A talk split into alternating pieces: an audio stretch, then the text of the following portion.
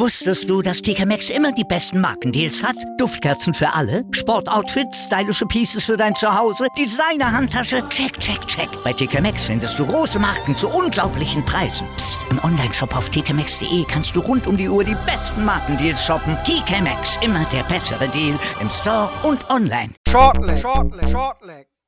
We're gonna rock the show. Shortleg, shortleg, shortleg. Bang your head and let it flow. Shortleg, shortleg, shortleg. Der Daten.de Podcast mit Thomas Shorty Seiler. Shortleg, shortleg, shortleg. Sechs Achtelfinalisten sind bei der WM jetzt dazugekommen und damit herzlich willkommen zu einer neuen Ausgabe von Shortleg, dem Daten.de Podcast. Und wir wollen natürlich über die Matches sprechen, die es am 11. WM-Tag gegeben hat. Mein Name ist Kevin Barth, heute zum zweiten Mal der Vertretungsmoderator.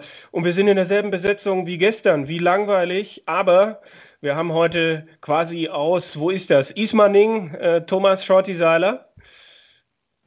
Hallo, ich grüße das Fett in die Runde. Ismaning hat sogar eine leichte Schneedecke, also es ist alles, aber nicht langweilig. Ja, ähm, bitte keine Schneeballschlacht während dem Podcast. Äh, Patrick Exner in Münster, auch Schnee? Äh, nee, gerade zum Glück nicht. Aber kann ja noch werden. Ja, aber wann, wann schneit dort mal? Also ich als jemand, der sieben Jahre schon in Dortmund lebt. Na gut. Ähm, das, was wahrscheinlich viele Deutschsprachige an diesem Tag am meisten beschäftigt hat, war wahrscheinlich das Match von Mensur Suljovic und gar nicht unbedingt die Tatsache, dass er ausgeschieden ist, sondern wie das Spiel gelaufen ist. Ähm, äh, was es danach für Äußerungen von Gary Anderson gegeben hat. Ja, Shorty, deine Gedanken dazu? Es ist eine legitime Waffe. Punkt. Es ist nichts ähm, regelunkonformes. Nächster Punkt. Es ist seine Art und Weise, stärkere, von, aus seiner Sicht stärkere Spieler zu beeinflussen, indem er an dem Tempo rumschraubt. Aber er oder liefert auch Qualität, wenn er langsam spielt. Es ist nicht so, dass er nur 26er rein donnert und, und, und 45er, um dir vollends auf den Satz zu gehen, sondern er fordert von dir Leistung. Und ähm, Gary ist in letzter Zeit sehr nah am Wasser gebaut, finde ich. Ist, ist sehr oft sehr schnell, ja, weiß ich nicht, beleidigt oder, oder findet die Art und Weise des Spiels des Gegners nicht gut. Ähm, Gary ist so ein Verfechter der alten Schule, wie es ein Phil Taylor war. Und äh, ich weiß nicht genau, ob das jetzt irgendwie das ganze Jahr ist, was ihn anpisst, äh, diese, diese ganze Pandemie, die ihn anpisst, oder die 24 Monate, wo er doch sehr durchwachsen auch selber performt und wo sein Körper langsam zwickt und zwackt und er sagt, äh, ich will wenn denn in Style hier spielen, sonst kann ich auch äh, auf den Golfplatz gehen. Ja, es, es, muss Charaktere geben. Es gibt verschiedene Art und Weisen, das Spiel zu spielen. Und Menzo hat das Maximum rausgeholt aus diesem Spiel, aber er konnte es leider nicht auch noch ummünzen in den Sieg. Also willst du Weltmeister werden, musst du mit langsamen Spielern genauso umgehen können wie mit Ricky Evans oder Jermaine Vatimena. Also ich gebe dir recht, dass Gary Anderson äh, sehr schnell äh, auf solche Dinge anspringt und wenn das andere Spieler sehen, dass sie das dann vielleicht auch zukünftig als Waffe sehen könnten. Ich sehe aber nicht, dass dieses langsame Spiel Menzo Suljovic in den ersten zwei Sätzen in irgendeiner Form weitergebracht hat. Und ich frage mich auch, wenn da jemand mit einem Mentaltrainer arbeitet, ich habe im Sport selber schon mit einem Mentalcoach gearbeitet, wenn du Mentaltraining machst, geht es immer nur um dich um dich und dein Spiel. Und ich kann mir nicht vorstellen, dass bei Mensur Suljovic, der mental auf der Höhe ist, äh, es eine Rolle spielen muss, ähm, dass er äh, es zu seinem Plan A macht, Gary Anderson nur so schlagen zu können. Ich weiß es nicht. Äh, Exe, bist du ähnlicher Meinung wie Shorty oder sind, sind ja, da bei nee, dir... Ich, ich, ja, hm, also ich bin äh, bei euch beiden eigentlich dabei. Und zwar zum einen bin ich bei Shorty, es ist ein legitimes Mittel. Das ist nicht regelunkonform, man kann das machen. Auf der anderen Seite bin ich aber auch bei dir dabei. Ich glaube auch, dass er sich damit einen Bärendienst erwiesen hat und keinen Gefallen getan hat einfach, weil er hat sich, glaube ich, durch dieses forcierte, langsame Spiel ziemlich selber aus dem Rennen genommen und, und später, als er dann schneller gespielt hat, ist dann auch wieder besser gelaufen. Also von daher, äh, ja, ob es unfair ist oder nicht. Nee, eigentlich nicht. Es ist regelkonform. Und alles, was regelkonform ist, das äh, spielt in den, äh, ja, in den äh, Grenzen des Erlaubten und äh, damit äh, muss man damit umgehen können. Das ist so ähnlich wie die Aussage, wenn du Weltmeister werden möchtest, musst du jeden auf dem Weg dahin schlagen können. Und so ähnlich sehe ich das auch mit den verschiedenen Wurfgeschwindigkeiten, wobei es natürlich einen Unterschied macht, ob du wie, äh, ob du gegen einen Spieler spielst, der immer und immer langsam spielt oder du genau weißt, dass der Spieler jetzt gerade etwas langsamerer spielt, um dich selber aus der Ruhe zu bringen. Da kann man dann schon eher drauf anspringen, aber ich glaube, Gary Anderson müsste so viel Erfahrung haben, dass er da eigentlich nicht drauf anspringen sollte und eigentlich sollte er das auch in der Lage sein, in, in, in bessere Leistung umzumünzen, so nach dem Motto, jetzt erst recht. Ja, er hat es gewonnen, nachdem er 3 zu 2 in Sets zurücklag. Er hat einen starken sechsten Satz gespielt äh, und dann den siebten gewonnen mit freundlicher Unterstützung der Suljovic Company Limited, die dann einfach nicht mehr richtig funktioniert hat. Äh, das war auch so etwas, was bei Mensur häufig vorkommt äh, und das sich dann heute wiederholt hat. Einfach, dass äh, in den entscheidenden Momenten die Argumente, sprich die Pfeile, nicht mehr dort landen, wo sie eigentlich landen sollen. Oder hast du das anders gesehen, Shorty? Ja, nee, also auf, am Ende können wir uns ja da auf die Mitte einigen, dass er einen Gameplan hatte, in dem man eben nicht mit 100 Prozent bei seinem Spiel war und auch in letzter Zeit einfach nicht mehr das abruft oder abliefern kann, was er abliefern möchte. Und deswegen Gameplan hatte, fange ich erstmal langsam an und steigere mich dann in der Geschwindigkeit. Und die ersten beiden Lecks äh, oder Set waren äh, einfach äh, sehr übersichtlich und äh, auch nicht wirklich von Vorteil für keinen der beiden. Äh, und dann ging der Plan halt äh, von Anfang an in die Hose und dann den Endspurt da mit dem 3 zu 2 und dann das Comeback nicht abwehren zu können. Ja, spricht also gegen die Argumente, es am Anfang so geführt zu haben. Nur ähm, wieso Menso da in so einem äh, Loch steckt oder äh, sich äh, ja nicht wieder so zurückfalten kann, wie viele andere äh, es in diesem Jahr irgendwie hinbekommen haben, äh, das entzieht mich natürlich auch meiner Kenntnis. Also da bist du ja näher dran an dem österreichischen Sportbund und auch an den österreichischen Performern. Da würde ich doch lieber eine Expertise von Kevin Barth hören. Wo genau liegt denn da der Herr Hase Pfeffer, dass Mensur zurzeit so schwer in den Tritt kommt? Ja, schwierig. Ich glaube, es ist eine Verkettung unglücklicher Ereignisse, angefangen mit dem, mit dem World Matchplay Finale gegen Gary Anderson vor zwei Jahren, was er nicht verlieren müsste, wo er ihn früh mit 13-7, glaube ich, oder so kalt stellen müsste, aber äh, doppel verpasst und äh, ein Spiel verliert, was er nicht hätte verlieren müssen. Das Match damals ist nur so dramatisch geworden, äh, weil Mensur Gary gelassen hat, ist meine Meinung. Und danach sind immer wieder diese Tiefschläge gekommen, wo, wo er äh, Vorsprünge äh, nicht mehr ins Ziel gebracht hat. Und äh, da kommt eins zum anderen. Ich fand es spannend zu sehen, weil Mensur ein gutes erstes WM-Spiel hatte. Dachte, er könnte mental für dieses Spiel bereit sein. Aber ich bin eines Besseren belehrt worden, kann man sagen. Ähm, aber wir müssen ja auch gucken, dass wir hier im Schneegestöber ein bisschen weiterkommen. Menzo Suljovic unterliegt also Gary Anderson ähm, und muss gucken, was er jetzt mit der Zeit macht, die er jetzt noch viel zur Verfügung hat, weil er ja wahrscheinlich erstmal nicht von der Insel runterkommt. Ähm, ein Mann, der noch im Turnier ist und äh, zu den absoluten Favoriten gehört, der aber auch Überstunden machen musste, äh, Gervin Price. Sieben Sätze gegen Brandon Dolan. Äh, Exe, der Mann, äh, hat der dich überrascht?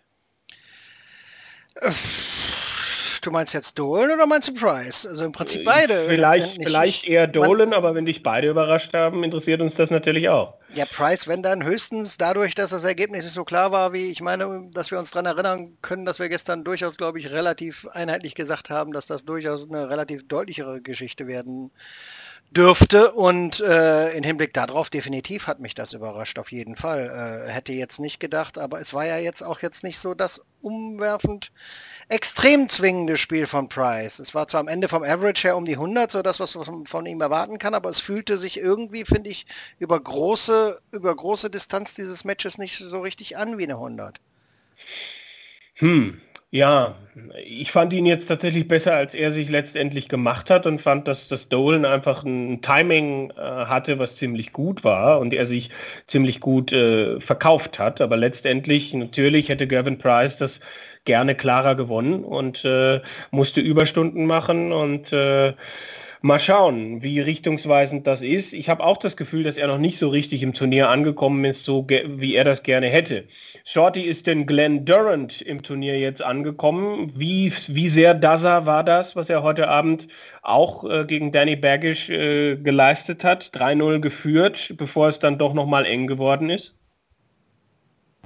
Genau das ist, glaube ich, die Beschreibung des Spiels. Ein bisschen Daza war dabei bis zum 3-0 führen und dann ist nicht mehr über die Ziellinie bringen können, oder? nicht mehr in der Konsequenz, wie er diese 3-0-Führung erspielt hat. Und das war so ein bisschen das Nachdenkliche, weil er dann so ja offen war. Und, und Danny Bergisch äh, hätte der ein bisschen eher da äh, was ausnutzen können, wäre das noch ein gefährlicheres Spiel geworden. So hat er dann am Ende selber noch ein äh, Doppeldart zum 2-2 vergeben und äh, hat sich dann am Ende den Konter eingefangen zum 4-2. Aber ähm, Durant ist ähm, noch lange nicht da, wo er, wo er gerne sein würde wollen. Und äh, ich finde, der Abriss nach dieser Premier League, dann die äh, Corona-Infektion und, und dieses ähm, ja, mäßige Perform, äh, dass er sich unter einen gewaltigen Druck setzt äh, selbst. Und äh, da, ja, dann äh, schlagbarer wird für viele, viele andere Spieler. Also Danny Baggish hatte in meinen Augen tatsächlich am Ende sogar noch eine echte Chance, wenn er da ein bisschen mehr das Glück gehabt hätte. Dann darf es dann auch wirklich eins zu eins umzusetzen. Ja, ich würde an der Stelle auch direkt eingreifen und würde auch sagen, das war mal wieder das klassische Beispiel, was wir ja schon relativ häufig gesehen haben, wenn du sowieso nichts mehr zu verlieren hast dann kannst du befreit aufspielen. Ich erinnere da nur mal an René Adams, der das Spiel gegen Michael van Gerven eigentlich absolut zu null äh, vor den Hintern kriegen muss und dann auf einmal anfängt, den Dart seines Lebens zu spielen. Und so ähnlich war es bei Baggish. Er hatte sich wahnsinnig viel vorgenommen. Es hat überhaupt nicht funktioniert, die ersten drei Sätze. Und dann, als dann der Druck ab war und er sagt, okay, ich verliere das Ding jetzt sowieso, ja, dann konnte er auf einmal wieder befreit aufspielen. Und dass er Dart spielen kann, hat er uns in den ersten zwei Spielen gezeigt. Und äh, das hätte auch noch am Ende in die Hose gehen können für Durant, wenn er dann doch nicht noch im sechsten äh, Satz da am Ende die Kurve kriegt. Der nächste Gegner für Glenn Durant wird Dirk van Deuvenbode sein, der am heutigen Nachmittag Adam Hunt mit 4 zu 0 mal ordentlich geteert hat, wobei zwei Sätze über die volle Distanz gingen. Aber Dirk mit einem 104er Average. Exe, was sagt man dazu? Ich würde Durant dringend empfehlen, dass er die nächsten Tage extrem viel Auberginen isst. Oh je, oh je. Damit er dann vielleicht ein wenig Power aus dem Van Boden rausnehmen kann. Aber äh, ja, eine ne, ne, ne wunderschöne, äh, grundsolide, wahnsinnig gute Vorstellung von ihm. Äh, was der Kerl sich in den letzten Wochen und Monaten gesteigert hat, ist, äh, ist echt bemerkenswert. Also, also der glaubt an sich, das merkt man ihm von Anfang bis Ende an und äh, ja, dann kommen halt solche Leistungen zustande. Wobei Hunt ja jetzt auch mit seinem 97er Average durchaus nicht schlecht gespielt hat. Also, aber er, es war einfach mal, äh, ja, von vorne bis hinten eine grundsolide, ordentliche, professionelle Leistung, wie man so schön sagt.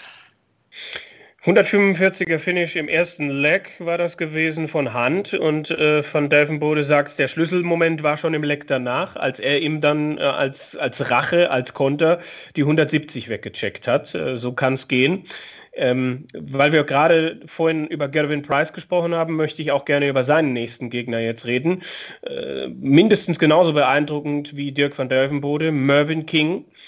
Ähm, 4-0 sich ebenfalls durchgesetzt gegen José de Sousa. Shorty, was hat er denn da ausgegraben, der gute Mervyn? Ich glaube, er hat sich einfach äh, weiterhin auf sich selbst verlassen und hat äh, den ganzen Vorschusslorbeeren und der ganzen Diskutiererei über José de Sousa hat nicht eine Sekunde zugehört, sondern sich gedacht, ich bin Mervyn King, den schaffe ich schon, den knacke ich schon. Und er hat eine fantastische Leistung abgeliefert bei dem Player Championship. Er hat sein Leben neu geordnet. Er hat viele Veränderungen, die äußerst positiv auf ihn und sein Spiel einwirken, ähm, geschehen lassen. Und äh, ja, äh, der Mann spielt seit er 14, ist professionell für Geld da. Ähm, der hat natürlich eine Erfahrung bis nach Meppen und heute eines seiner absolut besten Spiele einer WM abgeliefert mit dem zwingenden Hinweis, es ist José de Sousa, also überleg dir was. Und er hat den genau richtigen Plan gehabt. Er hat fantastisch gespielt, wunderbar gecheckt und da war der absolute Dominator äh, in diesem Spiel. Also da kann man immer mal wieder sehen, Tote glaubte leben länger. Mervyn hatte viel Probleme mit seinem Körper, mit seinem Rücken, mit seinem ganzen Dasein und hat viel verändert. Und jetzt gibt es so den zweiten, dritten Frühling. Ich meine, der ist jetzt 54, der älteste Mann noch, äh, noch im Turnier verbleibend und äh, meckert äh, so gut wie gar nicht rum die letzten Tage. Eigentlich kennt man ja von ihm immer irgendwelche Marketingworte oder ähm, Gesten, wo ihm klar äh, zu sehen ist, was er von seinem Gegner hält oder von dem Spiel hält. Und diesmal ist Mervyn King eine tolle Erscheinung. Ich habe das Spiel leider nicht gesehen, weil ich noch im Zug unterwegs war. Ich habe es mir nur ähm, äh, quasi das Ergebnis äh, geben können und das war schon beeindruckend, mit welcher Klarheit er äh, José de Sousa dann auch zu 4 zu 0 ins Set, das musst du erstmal hinbekommen. Äh, äh, geschafft hat. Also von daher äh, eine ganz, ganz starke Phase, die Mervyn King, glaube ich, auch bereit ist, noch weiter zu leben. Also der wird weiterhin brandgefährlich sein in der nächsten Runde und auch da seine Möglichkeiten bekommen. Bist du sicher, dass Mervyn King nicht den Zug gefahren hat, in dem du saßt? Also da bin ich mal, da, der, der hatte ja heute richtig Dampf. Äh, De Sousa verliert trotz eines 103er Averages. Das vielleicht auch noch eine kleine Randnotiz. Jetzt sind wir viel schneller durchgekommen als gestern. Ein Spiel ist aber noch übrig aus der Nachmittagssession. Nathan Aspinall, die Nummer 6 der Setzliste, geht raus und zwar gegen Vincent van der Voort, der uns nach dem Match erzählt hat, dass er die letzten acht Tage auf seinem Hotelzimmer saß und gefühlt nichts gemacht hat. Ähm, ist die Frage jetzt böse formuliert, Exe, wenn ich sage, was sagt das über den Sport Dart aus? Äh, nein. nein ist sie nicht, weil ich glaube, äh, jeder Mensch, der schon mal etwas länger Dart spielt und äh, kennt diese Phasen in seinem Leben, wo er dann einfach derart übertrainiert ist und dann fängst du auch an, dich über sämtliche Kleinigkeiten aufzuregen, was dein Spiel dann eigentlich irgendwie auch wieder runterzieht und dann ist es manchmal wirklich ganz gut, wenn man einfach sagt, so weißt du was, ich verordne mir jetzt selber mal fünf Tage, sieben Tage Dartruhe und nach sieben Tagen gehst du wieder ganz ruhig ans Board und machst das, du fängst wieder quasi nicht von vorne an, aber dann sind diese, diese kleinen Dämonen, die du im Kopf hast, die sind dann irgendwie wieder weg. Und äh, ich denke, das hat ihm extrem gut getan. Und äh, ich glaube, man kann für, von Vincent sagen, äh, das ist wieder so auf dem Weg zum alten Vincent, wie wir ihn kannten und Matchplan voll aufgegangen. Er hat Espinel von Anfang an völlig unter Druck gesetzt, alleine mit den ersten drei Darts noch 180 geworfen. Da weiß man sofort, oder da weißt du als Gegner sofort, woran du bist und dass du heute definitiv keinen leichten Stand haben wirst. Kriegst das Air Select noch mit 12 das um die Ohren und ja, also schön, schön zuzusehen, dass Vincent van der Voort, der ja auch so viele Probleme zwischendrin hatte mit seinem Rücken und alles, dass er wieder so zurück ist. Also das macht Spaß. Nathan Aspinall ja nach 0 zu 2 Rückstand zurückgekommen in dieses Match, aber danach ist es ihm wieder entglitten und dann hat er sich letztendlich 2 zu 4 geschlagen geben müssen. Vincent dann auch gesagt, dass äh, Nathan es auch nicht verdient gehabt hätte, dieses Spiel zu gewinnen. Also das Selbstvertrauen scheint da zu sein. Ich glaube, wir gehen in unsere typischen Kategorien. Spiel des Tages, Spieler des Tages, äh, Shorty Seiler im Schnee. Was äh, sind da deine Tipps? Ich mach das mal gleich, weil jetzt fängt der Paul gerade an, die Scheibe zu kratzen. Patrick, ist okay. ich weiß nicht, ich muss glaube ich einen Fünfer für den äh, jungen Mann rauspacken, weil er so gute Arbeit leistet. dann, dann vielleicht. Nein, also äh, Spieler, Spieler des Tages ist für mich äh, Robin King aufgrund seines Alters und seiner Leistung. So, dann kommt nochmal der Kratzer. Ja, hören wir uns das mal in Ruhe an, der ist dann gleich fertig. Und ähm, welches, was sollte ich als Spiel des Tages nehmen? Hm, hm, hm, Spiel des Tages, Spiel des Tages. Na gut, äh, dann nehme ich einfach mal jetzt so, als ich die Sachen noch nicht so genau gesehen habe, was heute Vormittag ab war, da ich einfach die nächste tolle Leistung von Dirk, von Dirkules, von unserem Aubergine King. Exe, wie ist bei dir? Spieler des Tages auch äh, wäre bei mir Dirk van Duivenbode, ja. Mhm. Und äh, Spiel des Tages irgendwie für mich äh, Vincent van der Voort. Hat mir, hat mir Spaß gemacht, dazu zu gucken. Okay.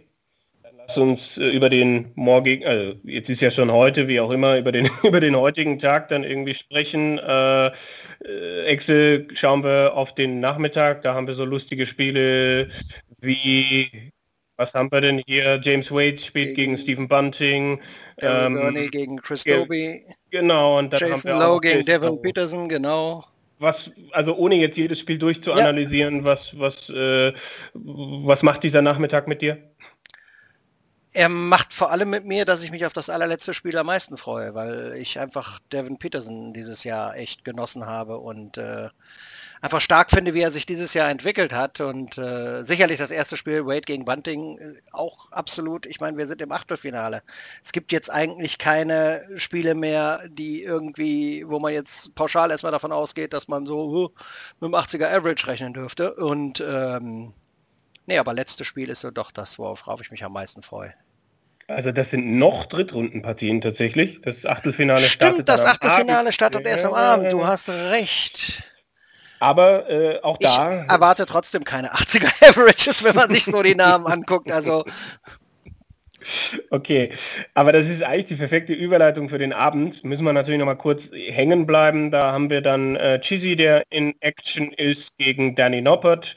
Dann haben wir natürlich einen gewissen Gabriel Clemens gegen Christoph Ratajski. Und dann haben wir noch Michael van Gerven, der gegen Joe Cullen spielt. Äh, ich weiß jetzt nicht, ob wir uns bei Chizzy und äh, Danny Noppert groß aufhalten müssen. Ähm, Shorty, wir müssen natürlich über Gabriel Clemens reden. Christoph Ratajski äh, schlägt der Fluch bei Gabriel Clemens auch wieder zu, dass ein Spieler, der den Weltmeister rausnimmt im nächsten Spiel, dann selber zum Opfer wird? Und wenn nicht, warum nicht? Also ich hasse dieses Damoklesschwert, weil es so unglaublich groß ist und so, so wahr wie nichts anderes.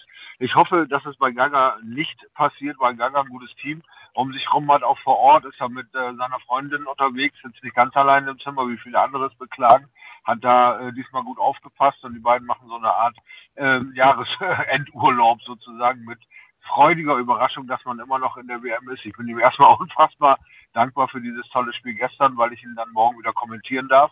Freue mich sehr, sehr drauf auf dieses Spiel und äh, gehe davon aus, dass er mit seinem Mentalcoach und mit äh, Lisa dieses Spiel, die Weltmeister geschlagen zu haben, als eine Art Spiel er verbuchen kann wie der nächste Schritt so Viertelfinale angepeilt und drauf und alles, was zwischendurch kommt, wird erledigt. Und bis jetzt geht dieser Plan auf. Er wirkte äh, nach, nach, diesen ersten drei Darts in dem Design-Gesetz äh, weg, war ich fast durchgedreht und war auch ein bisschen sauer, dass dieses Déjà-vu-Gefühl sofort wieder da war. Mann, jetzt vergeigen wir es wieder im Design-Set. Aber er hat es toll repariert und nach neun Darts hat er für mich ausgestrahlt. Ich weiß, wie ich dich schlagen kann. Jetzt schnappe ich dich. Und er hat ihn geschnappt und das war einfach grandios. Und äh, morgen möchte ich einfach, dass er eben genau über dieses Spiel nicht mehr nachdenkt, sondern es einfach als ein Spiel abtut und der nächste Schritt wird getan und morgen nochmal frisch ran. Das würde ich mir für Gaga wünschen. Exe, wie ist dein Gefühl? Bilanz gegen Ratajski ziemlich schlecht, aber ich glaube, wenn das einer ausblenden kann, dann ist es Gabriel Clemens. Ja, ich finde es also erstmal faszinierend, dass die Antwort von Shorty auf diese Frage 100.000 Mal länger ist als die Antwort von Gaga in deinem Antwort, in deinem Interview.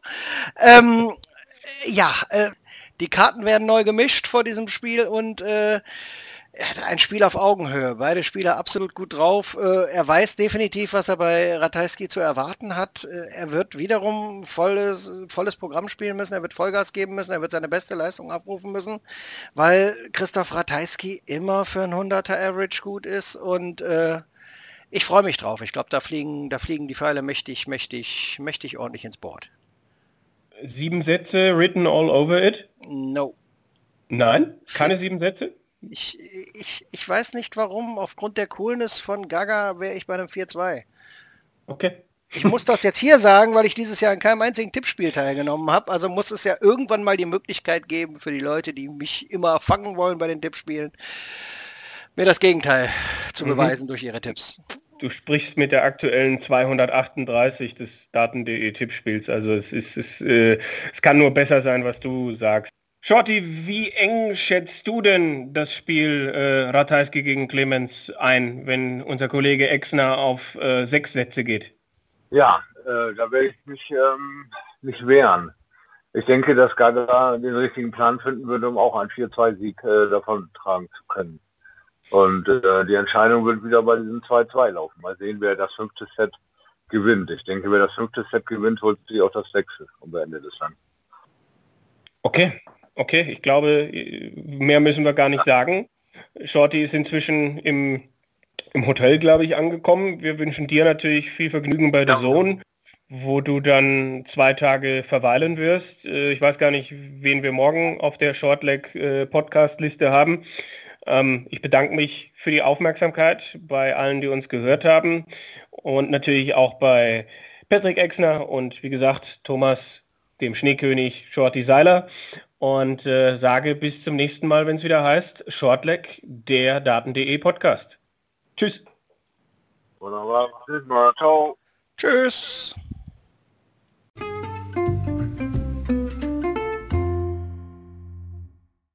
Wieder live von Ihrem Toyota-Partner mit diesem Leasing-Auftakt. Der neue Toyota Jahreshybrid. Ab 179 Euro im Monat. Ohne Anzahlung. Seine Sicherheitsassistenten laufen mit. Und ja, ab ins Netz mit voller Konnektivität. Auch am Start die Toyota Team Deutschland Sondermodelle. Ohne Anzahlung geht's in die nächste Runde. Jetzt los sprinten zu Ihrem Toyota-Partner. Wusstest du, dass TK Maxx immer die besten Markendeals hat? Duftkerzen für alle, Sportoutfits, stylische Pieces für dein Zuhause, Designer-Handtasche, check, check, check. Bei TK Maxx findest du große Marken zu unglaublichen Preisen. Psst. im Onlineshop auf tkmaxx.de kannst du rund um die Uhr die besten Markendeals shoppen. TK Maxx, immer der bessere Deal im Store und online.